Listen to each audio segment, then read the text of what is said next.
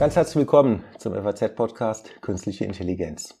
In diesem Podcast sprechen wir mit ausgewählten Expertinnen und Experten ganz konkret über den Einsatz von künstlicher Intelligenz, aber natürlich auch über die Grenzen der Nutzung dieser neuen Technologien. Wir, das sind Peter Buchsmann und Holger Schmidt. Wir beschäftigen uns an der TU Darmstadt am Fachgebiet Wirtschaftsinformatik mit dem Einsatz künstlicher Intelligenz und deren Auswirkungen auf Wirtschaft und Arbeit. Unser Gast heute ist Michael Fausten. Herr Fausten blickt auf eine lange Karriere in der Bosch-Gruppe zurück, wo er heute das Bosch Center für Artificial Intelligence leitet. Er begann seine Arbeit bei Bosch im Jahr 1997 in Mexiko und arbeitete daraufhin in verschiedenen leitenden Positionen an der Entwicklung und Vorentwicklung vernetzter Chassissysteme sowie an der Entwicklung von Systemen für das automatisierte und autonome Fahren. Zuvor hat er Physik studiert und eine Promotion im Bereich Elektrotechnik an der TU Berlin abgeschlossen. Schönen guten Tag, Herr Fausten. Guten Tag, Herr Buxmann und Herr Schmidt. Ja, Herr Forsten, Sie beschäftigen sich ja seit vielen Jahren mit dem Thema künstliche Intelligenz, sind ein ganz ausgewiesener ähm, Experte aus der Wirtschaft. Welche Anwendungen im Bereich künstliche Intelligenz finden Sie denn besonders spannend und auch gerne mal weg von Ihrer ähm, Tätigkeit bei Bosch? Was finden Sie besonders cool? Was ich besonders cool finde, ist, dass sie mit künstlicher Intelligenz in der Lage sind, Zusammenhänge zu erkennen, die über das analytische äh, hinausgehen, dass wir als Menschen üblicherweise mit unserer Mentalkapazität hinbekommen. Wir sind in der Lage, große Mengen an Daten zu analysieren und Zusammenhänge zu erkennen, die uns mit dem üblichen, ich sage jetzt mal, Descartes'schen Denken völlig verschlossen bleiben. Und besonders spannend wird es natürlich dann, wenn man in eine Symbiose von diesen beiden Themen geht. Das heißt, der Computer leistet über künstliche Intelligenz den Datenteil, wir machen analytische Analysen und können daraus zusätzliche Erkenntnisse gewinnen. Ob das jetzt im wissenschaftlichen oder im technischen Bereich ist, sei mal ganz dahingestellt. Diese Symbiose, die fasziniert mich. Künstliche Intelligenz ist ja für die deutsche Industrie eines der Top-Themen. Und vielleicht könnten Sie uns mal ein bisschen mitnehmen, was Sie denn bei Bosch konkret machen im Bereich künstliche Intelligenz. Wie kann künstliche Intelligenz sozusagen so einem Unternehmen wie Bosch helfen, sozusagen in, in künftig besser aufgestellt zu sein, Dinge zu entwickeln, die sie vorher vielleicht nicht konnten? Bei Bosch ermöglichen wir datengetriebene KI-Lösungen der nächsten Stufe für ein besseres Leben. Was meint das? Mit Hilfe von sicheren, robusten und erklärbaren Artificial Intelligence Lösungen unterstützen wir alle möglichen Bosch-Einheiten bei der Entwicklung neuer Produkte, bei der Entwicklung besserer Prozesse und Fertigungsabläufe. Äh, bei uns im Bosch Center für Artificial Intelligence vereinigen wir dabei verschiedene Aspekte. Das eine ist die Grundlagenforschung, in der wir tief reingehen in neue Methoden der künstlichen Intelligenz, reale Anwendung. Das heißt, wir übersetzen diese Methoden, die wir dort entwickeln, in konkrete Anwendungen in Produkten und Abläufen. Und wir haben zusätzlich ein breites Schulungsangebot für unsere Bosch-Mitarbeiter, um das Wissen um die Fähigkeiten und Möglichkeiten, aber durchaus auch äh, Begrenzungen künstlicher Intelligenz bei uns in die Breite zu bekommen. Bei uns im Haus sprechen wir dann von der AIoT. Das ist die Internet of Things Disziplin verstärkt mit künstlicher Intelligenz, mit AI. Und das erlaubt es uns, komplexe Probleme zu lösen und darauf dann Lösungen für drängende Herausforderungen unserer Zeit zu entwickeln. Ja, kann ich, ähm, kann, kann, kann ich sehr gut nachvollziehen, Herr Fausten, spannend. Ähm, können Sie es vielleicht nochmal versuchen, greifen wir doch mal eine Anwendung heraus. Also ähm, Sie hatten das ähm, IoT, das Internet ähm, der Dinge erwähnt. Was kann man da ähm, alles Spannendes mitmachen in diesem Bereich mit IoT, wo Sie und oder Ihre Kunden da entsprechend richtig von profitieren? Ich, ich würde ganz gern diesen, diesen IoT-Cycle, wie wir den sprechen, mal kurz oder wie wir den nennen, mal kurz erläutern. Der IoT-Cycle ist ein geschlossener Kreislauf. Alles fängt damit an, dass wir ein physikalisches Produkt haben, das Sie nutzen können. Dieses Produkt erzeugt Informationen in dem Moment, wo Sie es benutzen. Irgendwelche Daten, wie es verwendet wird, was es gerade tut, was, was es für Leistungen erbringen soll. Diese Daten können wir zurücksammeln können dann aus den Daten heraus lernen, können sehen, wie das Produkt angewendet wird, können dann mit Hilfe von KI Entscheidungen treffen, können das Produkt verbessern, das Verhalten des Produktes verbessern oder ganz konkret auch ähm, bestimmte Funktionen ermöglichen. Und dann schließen wir den Zyklus dadurch, dass wir wieder beobachten, wie erfolgreich das gewesen ist in der tagtäglich, tagtäglichen Anwendungen und können dann aus dem heraus wieder neu lernen. Ein Beispiel ist zum Beispiel ähm, die Ermittlung von Fahrstrecken und Fahrtrouten für ähm, unsere E-Bike-Anwendung. Sie haben eine statische Navigationslösung, da ist aber überhaupt nicht beinhaltet, wie Sie tagtäglich das Fahrrad bewegen, wie trainiert Sie sind, wie fit Sie sind. Es ist auch keine Information darüber drin, ob Sie gerade Steigungen oder äh, Gegenwind haben. Das können wir in den Daten beobachten, können online ausrechnen, wann wahrscheinlich jetzt Ihre tatsächliche Ankunftszeit ist. Und das geht dann deutlich zuverlässiger als das, was Sie aus einer statischen Navigation heraus äh, ähm, bekommen können. Wenn man das mal sozusagen auf andere Produkte überträgt, also eine Bohrmaschine. Hat eine Bohrmaschine KI irgendwann mal drin oder sogar heute schon drin? Wahrscheinlich nicht. Aber wie äh, könnte man sich das vorstellen? Sieht das in, in fünf Jahren aus? Wie kann denn ein normales Produkt, das jeder zu Hause hat, mit Hilfe der KI denn besser werden? Also äh, uns fällt sicherlich auch was zur Bohrmaschine ein. Ein paar gute Ideen dazu gibt's schon, aber ich würde auf ein zwei, drei Beispiele eingehen, die äh, jetzt schon äh, relativ konkret sind. Das eine ist ein intelligenter Brandschutz. Ähm, das ist unsere Aviotech-Technologie. Normalerweise brauchen Sie beleuchtete Umgebungen, um Brände erkennen zu können, Rauchentwicklung erkennen zu können, Feuerentwicklung kennen zu können. Was machen Sie, wenn es dunkel ist? Es gibt viele Bereiche, Räume, die einfach dunkel sind. Dann haben Sie ganz schlechte Bildqualitäten in den Kameras und dort können wir mit künstlicher Intelligenz bei reiner schwacher Infrarotbeleuchtung schon erkennen, ob wir Rauch- und Feuerentwicklung haben. Und das erlaubt es uns, Brände viel zuverlässiger, viel früher zu erkennen, auch dann, wenn es dunkel ist. Ist vielleicht gerade dann interessant, wenn Sie nachts schlafen und üblicherweise das Licht eben auch ausgeschaltet sind.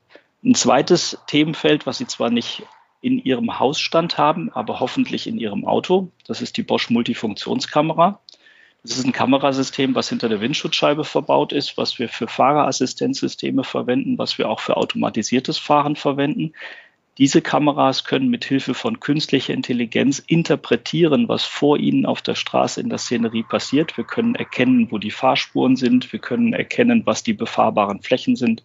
Wir können unterscheiden, ob wir Asphalt, Schotter, Vegetation vor uns haben. Wir können auch die Fußgänger erkennen und wir können zum Beispiel aus der Haltung und Pose von Fußgängern interpretieren, ob es wahrscheinlich ist, dass diese Person, die am Straßenstrand steht, gleich über den Zebrastreifen läuft oder nicht.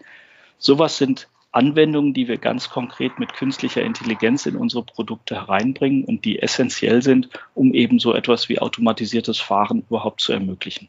Ja, sehr spannend. Ähm, greifen wir das Thema autonome Fahren doch gerne, gerne nochmal auf. Was machen Sie so als größter Zulieferer der Automobilindustrie denn alles so in diesem, in diesem Bereich, Herr Fausten? KI ist im Auto in der Tat eine Schlüsseltechnologie. Ähm, ganz kleiner Ausflug, fortgeschrittene Fahrerassistenz und automatisiertes Fahren. Das ist einer der ganz großen Technologiebereiche und auch Märkte innerhalb des Automobilbaus. Ähm, wir gehen davon aus, dass das Marktpotenzial in der Größenordnung von 60 Milliarden Euro in den nächsten Jahren liegt in, in Hardware und Software. Das alles wird gestützt und enabled im Wesentlichen durch künstliche Intelligenzverfahren und Methoden.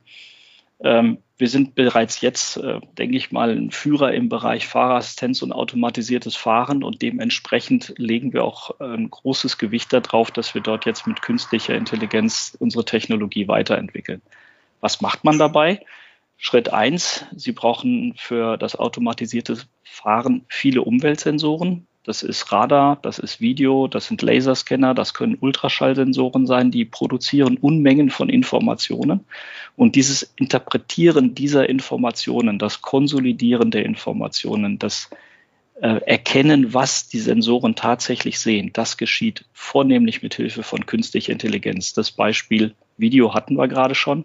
Das kann ich auch im Radar anwenden, das kann ich auch im Laserscanner-Bereich anwenden.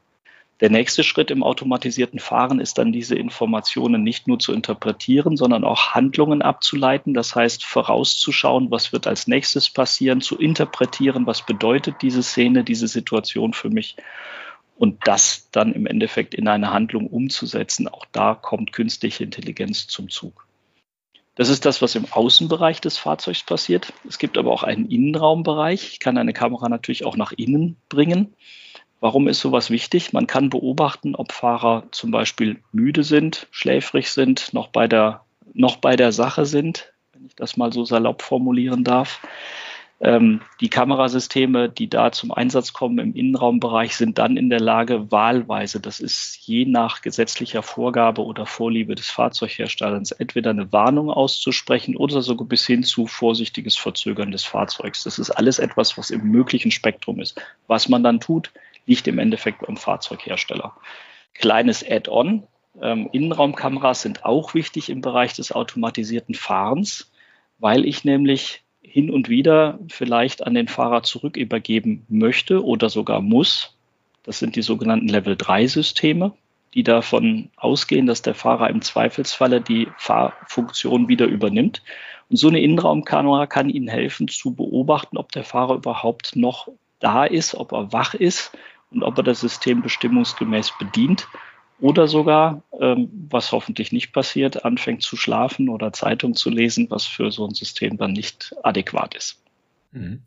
Ähm, autonomes Fahren ist ja ein Riesenthema in, in, der Industrie. Alle sind dabei, das zu erforschen. Ähm, zumindest verbal mehr oder weniger weit schon vorangekommen.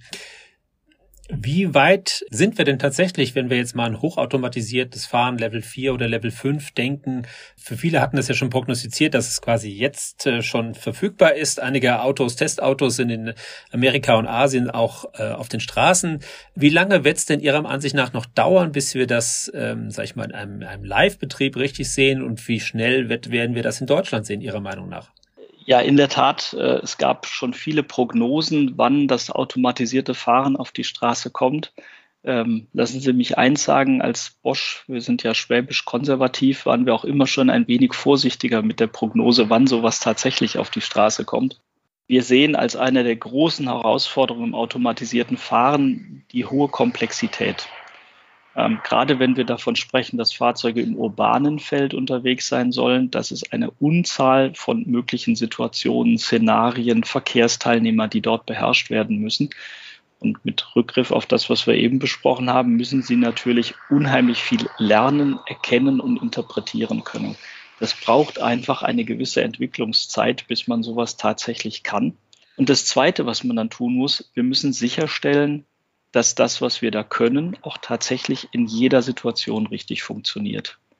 Das Absichern eines solchen Systems im Sinne von einem wirklich alltagsfähigen Gebrauch, das ist ganz essentiell wichtig und, äh, und, und eine der schwierigsten Disziplinen im autonomen Fahren. Das ist der Grund, warum das Ganze auch aus unserer Meinung nach einfach etwas braucht und Sorgfalt benötigt, bis das das kommt. Wir arbeiten intensiv daran an diesem Thema und wir sehen durchaus die Möglichkeiten, dass das bis Ende des Jahrzehnts auch mal zur Anwendung kommt. Sehen uns da auch in einer ganz guten Position. Wie gesagt, das, was uns sehr am Herzen liegt dabei, ist das sichere Gestalten dieser Technologie. Also Ende des Jahrzehnts in Deutschland oder Ende des Jahrzehnts generell? Auch in Deutschland. Auch in Deutschland. Ähm, interessant. Ähm, wenn man sich das anschaut, dann sieht man ja immer wieder neue Konstellationen. Also zum Beispiel macht Mercedes zusammen mit Nvidia äh, das Thema Volkswagen kooperiert mit Argo AI. Also da gibt es viele, sag ich mal, neue Konstellationen zwischen klassischen äh, Herstellern, Zulieferern und eben ja auch Startups, die, die in diesem Feld sehr aktiv sind. Wie wird sich das neu sortieren? Brauchen die Großen die Startups äh, für dieses Thema oder ist das eher, eher um das zu beschleunigen? Wie, wie sehen Sie diese neuen Konstellationen? Mhm. Ich würde es ganz gerne äh, direkt aus der KI-Perspektive beantworten ähm, was bringen denn diese neuen Player mit? Wo, was ist das, äh, was sie zum, zum gesamten System beitragen? Insbesondere haben wir natürlich das Wissen um gute Hardware. Wir sprechen von Compute, das heißt Chips, leistungsfähige Chips, die in der Lage sind, KI-Lösungen dann zu rechnen. Also eine Firma wie zum Beispiel von Ihnen erwähnt Nvidia setzt ganz stark natürlich entsprechende Hardware dort mit ein. Dann kommt dazu eine eine Software und eine Entwicklungsumgebung, die es erlaubt, gut mit diesen Chips zu arbeiten und das Gesamt-KI-System dann in ein Fahrzeugsystem entsprechend auch zu integrieren.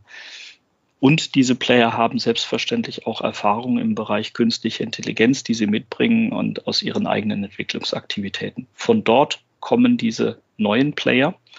Wir als, äh, als Tier One kommen aus der Gesamtperspektive des Systems wie baue ich ein Gesamtfahrzeugsystem zusammen, wie müssen die Einzelteile zusammenspielen, wie muss ich die auch so miteinander in Beziehung setzen und in ein Gesamtsystem rein integrieren, dass das Fahrzeug sicher ist und allen Lebenslagen sicher ähm, seine Passagiere von A nach B bringt. Ich denke, das wird sich ergänzen, diese Kompetenzen sowohl von den Playern, die aus der Hardware- und, und KI-Perspektive kommen, als auch eben unsere Tier One Kompetenz, die sehr stark die Domäne adressiert, die Domäne des Fahrens und die Absicherung von Gesamtsystemen. Wir sehen uns da gut aufgestellt. Wir brauchen natürlich genauso wie alle anderen wieder selber Kompetenz im Bereich KI, sonst sind wir nicht in der Lage, unsere Beiträge zu entwickeln und das Gesamtsystem so zu gestalten, dass die KI, die da zum Einsatz kommt, auch wirklich sicher eingebaut werden kann. Das ist unser großer Drive. Ja, ja, Sie sprechen, haben gerade nochmal das, ähm, mir das Stichwort oder uns das Stichwort Sicherheit gegeben. Jetzt ähm, nutzen wir ja häufig, ähm, nutzen Sie Machine Learning ähm, und Sie hatten das schöne Beispiel genannt, ähm, dass erkannt werden kann, wenn da ein Fußgänger ähm, sozusagen steht, ob er vielleicht jetzt auf dem Bürgersteig bleibt oder ob er oder ob er auf die auf, auf die Straße geht oder man man checkt, ob er schläft. Wie sicher ist das denn heutzutage? Ne? So nach dem Motto, bei vielen Anwendungen des maschinellen Lernens ist man ja doch weit weg von den 100 Prozent. Und da sind wir uns ja sicherlich alle einig, dass wir in die, diese Nähe kommen müssen. Die Frage ist äh, sehr interessant und ich würde sie gerne ein wenig anders beantworten. Wenn Sie mich jetzt fragen, wie sicher ist es, dass man den Fußgänger kennt, das ist immer eine Frage, äh, wie gut sind die Daten, die Sie zur Verfügung haben, wie umfangreich sind die Daten, die Sie zur Verfügung haben, wie repräsentativ sind die Daten, die Sie zur Verfügung haben. Da spielt auch eine Rolle, unter welchen Umgebungen, in welcher Region diese Daten aufgenommen worden sind. Also wenn wir jetzt gerade vom Fußgänger sprechen, ein Fußgänger in Asien ähm, und bestimmten Regionen Asiens verhält sich anders als ein Fußgänger in Europa, verhält sich anders als ein Fußgänger in Nordamerika. Und selbst innerhalb Asiens, innerhalb Europas, innerhalb Nordamerikas oder sonst wo auf der Welt haben sie große Unterschiede zwischen einzelnen Regionen, Städten etc. pp. Das bedeutet, die Repräsentativität ihrer Daten und der Umfang der Daten ist ungemein wichtig. Sie können das also nicht pauschal beantworten, sondern die Frage beantwortet sich immer danach, wo haben Sie denn trainiert und wie aus, ausführlich haben Sie trainiert und wie gut haben Sie das dann nachher im Endeffekt getestet. Jetzt ist genau das ja eine Ecke, wo wir uns nicht drauf verlassen wollen. Und da kommt jetzt zum Zuge, was ich eben schon erwähnt habe. Sie werden sich, wenn Sie so ein System bauen, üblicherweise, wenn Sie gut beraten sind, nicht nur darauf verlassen, einen solchen Mechanismus zu haben, der sich eben ausschließlich auf so einem Trainingsverfahren abstützt, sondern Sie werden es ergänzen um weitere Sensoren, Sie werden es ergänzen um weitere Verfahren, die interpretieren, die prüfen, was um das Fahrzeug herum passiert, so dass wir, sagen wir mal, immer noch mal einen Plan B in der Tasche haben, falls sich die KI an der Stelle vielleicht mal nicht so zuverlässig geäußert hat, ähm, wie wir das eigentlich erwarten. Und genau das ist das, was ich auch anfangs meinte, mit ein sicheres System zu bauen, geht weit darüber hinaus, nur künstliche Intelligenz zur Anwendung zu bringen, sondern da müssen Sie überlegen, was kann schiefgehen und was tun Sie, wenn es schief geht.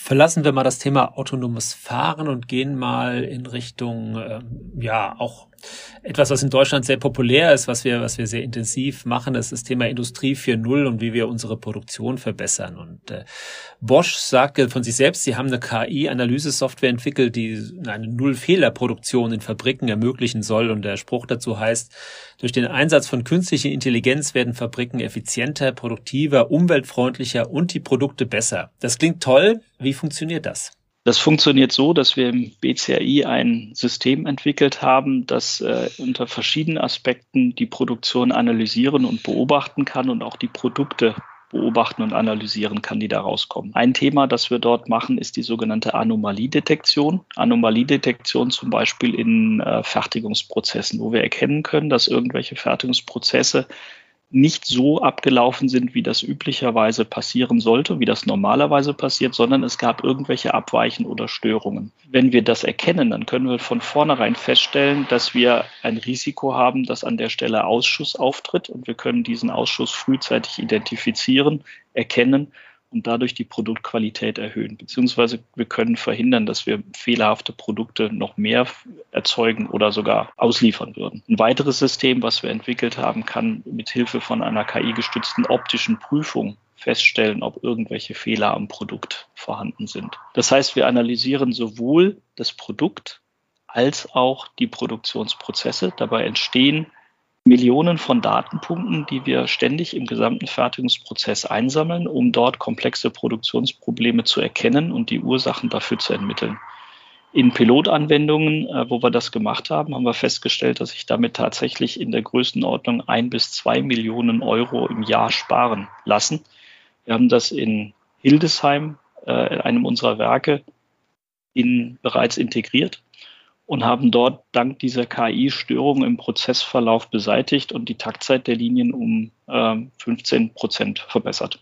Das ist ja Predictive Maintenance und das ist ja quasi, wenn ich das richtig interpretiere, und das ist ja immer etwas, was, sag ich mal, in neuen Fabriken oder in Fabriken, deren Maschinen aufgerüstet sind und Sensordaten dann auch liefern, kein Rocket Science mehr inzwischen. Das machen ja viele. Ganz viele äh, Unternehmen haben aber das Problem, dass ihre Maschinen alt sind und diese Daten oft nicht liefern können, weil sie einfach gebaut wurden zu einer Zeit, als es überhaupt noch kein Thema war.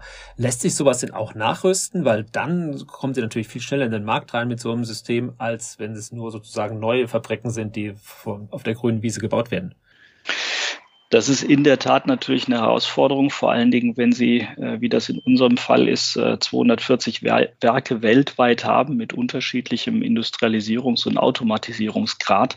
Ähm, wir haben daher den Rollout von einer eigenen Fertigungsplattform gestartet. Das ist die BMLP, die Bosch Manufacturing and Logistics Platform. Dabei erhalten unsere Werke eine standardisierte Industrie 4.0 Lösung, die es erlaubt, eben dann die Daten zu erfassen, inklusive einer Software zur Produktionssteuerung und Überwachung sowie auch der Logistikplanung. Sie können sich das vorstellen wie so eine Art Grundbetriebssystem, was der Rückgrat unserer gesamten Fertigung dann in diesen Werken ist. Auf dieser Basis haben wir dann die Möglichkeit, die Daten auch zu nutzen und mit Hilfe von künstlicher Intelligenz die Optimierung unserer Produktion entsprechend zu erleichtern oder zu befördern. In den nächsten fünf Jahren werden wir für die BMLP etwa 400 Millionen Euro in die Hand nehmen an Investitionen und erwarten uns auf der anderen Seite aber durch, die, durch den Einsatz von KI dann im Schluss etwa eine Milliarde Euro einzusparen. Das heißt, wir investieren massiv in die Nachrüstung und Aufrüstung von bestehenden Fertigungswerken und Linien, um eben diese Lösungen dort im Einsatz bringen zu können. Ist das auch etwas für den normalen äh, Mittelständler, der eine Fabrik hat, die möglicherweise Maschinen, die 10, 20 Jahre alt sind? Kann der aufrüsten generell? Also hängt natürlich vom Einzelfall ab, aber ist das etwas, was Sie, was Sie äh, auch für Maschinen, die, die so alt sind, machen könnten? Ob das im Einzelfalle geht, wird man sich tatsächlich vor Ort angucken müssen. Grundsätzlich haben wir allerdings auch eine Sparte, die Industrialisierungs- äh, und äh, Automatisierungslösungen für den externen Markt anbietet. Das heißt, man kann also auch von uns Lösungen bekommen, die in diese Richtung gehen. Und ob das dann im konkreten Fall funktioniert, das müssten sich unsere Experten vor Ort dann sicherlich angucken. Ja, Herr Fausten, wir hatten ja ähm, vorhin auch schon mal über das Thema Daten, Daten gesprochen und dass die Qualität von KI und Machine Learning Anwendungen sehr stark von den Daten, ähm, von der Qualität der Daten abhängen. Ne? Wir hatten auch das schöne Beispiel gehabt äh, mit den Fußgängern. Wie erkenne ich jetzt, ähm, ob Fußgänger auf die Straßen gehen ähm, oder nicht? Und haben wir ja hier in Europa viel strengere Datenschutzbestimmungen als, als beispielsweise in China. Ähm, mal überspitzt formuliert, kann es dann dazu führen, ähm, dass die ähm, chinesischen Bürgerinnen und Bürger besser geschützt sind ähm, durch, durch die besseren Daten? beziehungsweise wie wird man das denn ausschließen? Ich glaube, der Zugang zu Daten ist in der Tat ein ganz essentielles Element, um erfolgreich künstliche Intelligenz machen zu können. Zugleich ist es aber auch wichtig, dass der Umgang mit Daten auf eine sehr, sehr verantwortungsvolle Art und Weise geschieht als, als Bosch haben wir uns daher auch einen sehr, sehr strikten Datenkodex gegeben, wie wir mit den Daten umgehen, ähm, auf Basis welcher Daten wir arbeiten und wie wir diese Daten auch erheben. Ähm, ich hatte anfangs erwähnt, wir machen industrielle AI oder KI. Ähm, das bedeutet, uns interessiert weniger die Daten vom Individuum als die Daten, die sich aus unseren Produkten ergeben. Ähm, also das sind voll anonymisierte Daten, die mit, dem, mit der Person nichts zu tun haben. Die werden auch entsprechend bei uns erhoben und verarbeitet unter sehr, sehr strengen Datenschutzauflagen. Ich denke, auf der Basis haben wir die Möglichkeit, auch in breitem Feld unsere Systeme voranzubringen und das verantwortungsvoll zu tun. Sie haben das Beispiel China angesprochen. Es werden sicherlich auch noch andere Gedanken und Beispiele genannt werden können, wo Daten zum Einsatz kommen, wo sie erhoben werden müssen. Für uns ist es sehr, sehr wichtig, dass das, was auch immer wir da tun, äh, auf Basis eines verantwortungsvollen Umgangs mit den Daten geschieht. Und ähm, da werden wir dann eher darauf achten, dass wir das einhalten, statt dass wir irgendwelche Risiken eingehen. Das, das kann ich mir vorstellen. Jetzt hatten wir das Thema Daten diskutiert, so als ähm, kritischer Erfolgsfaktor von KI-Anwendungen. Ein anderer kritischer Erfolgsfaktor, und das zeigen ja viele Umfragen, ist die Verfügbarkeit von Personal. Ja, also gerade gerade gerade junge Leute im Bereich künstliche Intelligenz, maschinelles Lernen, ähm, Data Science sind ja so begehrt, ne, die können sich ihren Job ja mehr oder weniger aussuchen. Und was machen Sie denn ähm, bei, bei Bosch, dass Sie ähm, attraktiv genug sind für diese jungen Leute? In der Tat ist äh, die, die Attraktivität eines Arbeitsgebers für diese Gruppe von, von äh, Ingenieuren, Forschern, Wissenschaftlern, Entwicklern ein ganz, ganz essentieller Wettbewerbsvorteil oder Wettbewerbsfaktor. Ähm, wir haben uns sehr bewusst bei Bosch entschieden, nicht allein nur in eine Anwendung von KI zu gehen, sondern gleichzeitig in die Forschung zu investieren. Das heißt, wir haben innerhalb des BCAI ein großes Forschungsteam, was auf internationalen Konferenzen und auf internationalem Parkett mittlerweile sehr renommiert und anerkannt ist. Wir haben in den letzten Jahren über 150 Beiträge zu Top-Konferenzen geleistet, um dort den Stand der Wissenschaft nach vorne zu bringen. Das hat zwei Effekte oder drei Effekte. Zum einen sind wir wirklich der Meinung, dass es wichtig ist, einen Beitrag dazu zu leisten, dass das Wissen um künstliche Intelligenz in der wissenschaftlichen Community größer wird. Zum anderen hat es aber auch den positiven Effekt, dass man die Firma Bosch kennt, dass man weiß, dass wir an den Themen arbeiten, ähm, dass man weiß, dass unsere Forscher, die bei uns arbeiten, wirklich zur Top-Gruppe der Forscher im Bereich KI gehören. Und das erhöht auch unsere Attraktivität als Arbeitgeber. Auf der Basis ist es uns tatsächlich möglich, gute Talents, wie man so schön neudeutsch sagt, zu uns zu bringen und auch bei uns zu halten. Mhm, und auf okay. diesem, auf diesem, auf dieser Basis haben wir dann natürlich auch die Möglichkeit, das Wissen, was wir haben, entsprechend dann in Produkte umzusetzen. Also Wissenschaftsorientierung so ein Stück weit als Wettbewerbsfaktor auch. Ja, Herr Fausten, ähm, abschließend. Wir haben schon ähm, kurz in die Zukunft ähm, geblickt. Ähm, wir haben gesagt, dass es wahrscheinlich ist, dass in zehn Jahren autonome Autos durch Stuttgart, Frankfurt und Darmstadt beispielsweise fahren. Was würden Sie denn ähm, sagen, ähm, wie wird sich die, El die Welt durch KI denn in den nächsten zehn Jahren sonst noch verändert haben? Prognosen sind schwierig, insbesondere wenn sie die Zukunft betreffen. Was ich aber glaube, ist, dass wir an vielen, vielen Stellen der, des, des tagtäglichen Lebens künstliche Intelligenz erleben werden, äh, wie sie uns voranbringt, wie sie uns das Leben leichter macht. Äh, zum einen haben wir mehr und mehr Rechenleistung und Daten zur Verfügung, mit denen man Lösungen erarbeiten kann, die uns helfen, tagtäglich unser Leben zu meistern, die uns auch helfen, die drängenden Fragen unserer Zeit und unserer derzeitigen Welt zu adressieren und in den Griff zu bekommen. Seien das Pandemien, wie wir sie gerade erleben, seien das Klimaprobleme, die wir sie gerade erleben. Das alles sind Phänomene, die sie nur dann durchdringen können, wenn sie in der Lage sind, große und komplexe Datenmengen zu analysieren. Dafür bekommen wir mehr und mehr die Möglichkeiten. Deswegen glaube ich, dass künstliche Intelligenz einen ganz wesentlichen Beitrag leisten wird können, um wirklich komplexe und große Probleme unserer Zivilisation und der Menschheit in den Griff zu bekommen oder zumindest zu mildern. Voraussetzung ist, dass wir alle gemeinsam eine Art und Weise finden, damit sorgfältig und ordentlich umzugehen, dass wir künstliche Intelligenz ethisch einwandfrei einsetzen. Auch das liegt uns sehr am Herzen. Und dass wir auf dem ganzen Weg dahin das Vertrauen der, der Nutzer, der Menschen, die mit dieser Technologie arbeiten sollen, müssen, können und dürfen, äh, gewinnen und beibehalten. Wenn wir das tun, dann glaube ich, dass wir in der Zukunft viele faszinierende Lösungen haben werden, vom Smart Home über die Mobilität bis hin zu Umweltschutztechnologien, die auf Hilfe oder mit Hilfe von künstlicher Intelligenzverfahren erst möglich werden. Ja, Herr Fausten, das schreit ja nach einer Fortsetzung dieses Podcasts in einigen Jahren, wenn wir gucken, was denn von diesen, von diesen Verheißungen äh, tatsächlich umgesetzt worden ist. Äh, wir danken sehr für dieses Gespräch. Sehr spannend, dass Sie uns mitgenommen haben in die KI-Welt von Bosch, äh, in Ihre Vorstellung, wie das autonome Fahren sich entwickeln wird, wie Ihre Vorstellung, wie das Thema, das, äh, ja, das äh, sozusagen die künstliche Intelligenz und das Internet der Dinge äh, verheiratet werden. Sehr spannend und sicherlich für die deutsche Wirtschaft ganz essentielle essentielle Themen, über die wir heute gesprochen haben. Wir danken sehr für dieses Gespräch. Peter Buchsmann und ich melden wieder ähm, mit einem spannenden Thema zur künstlichen Intelligenz und wünschen einen schönen Tag.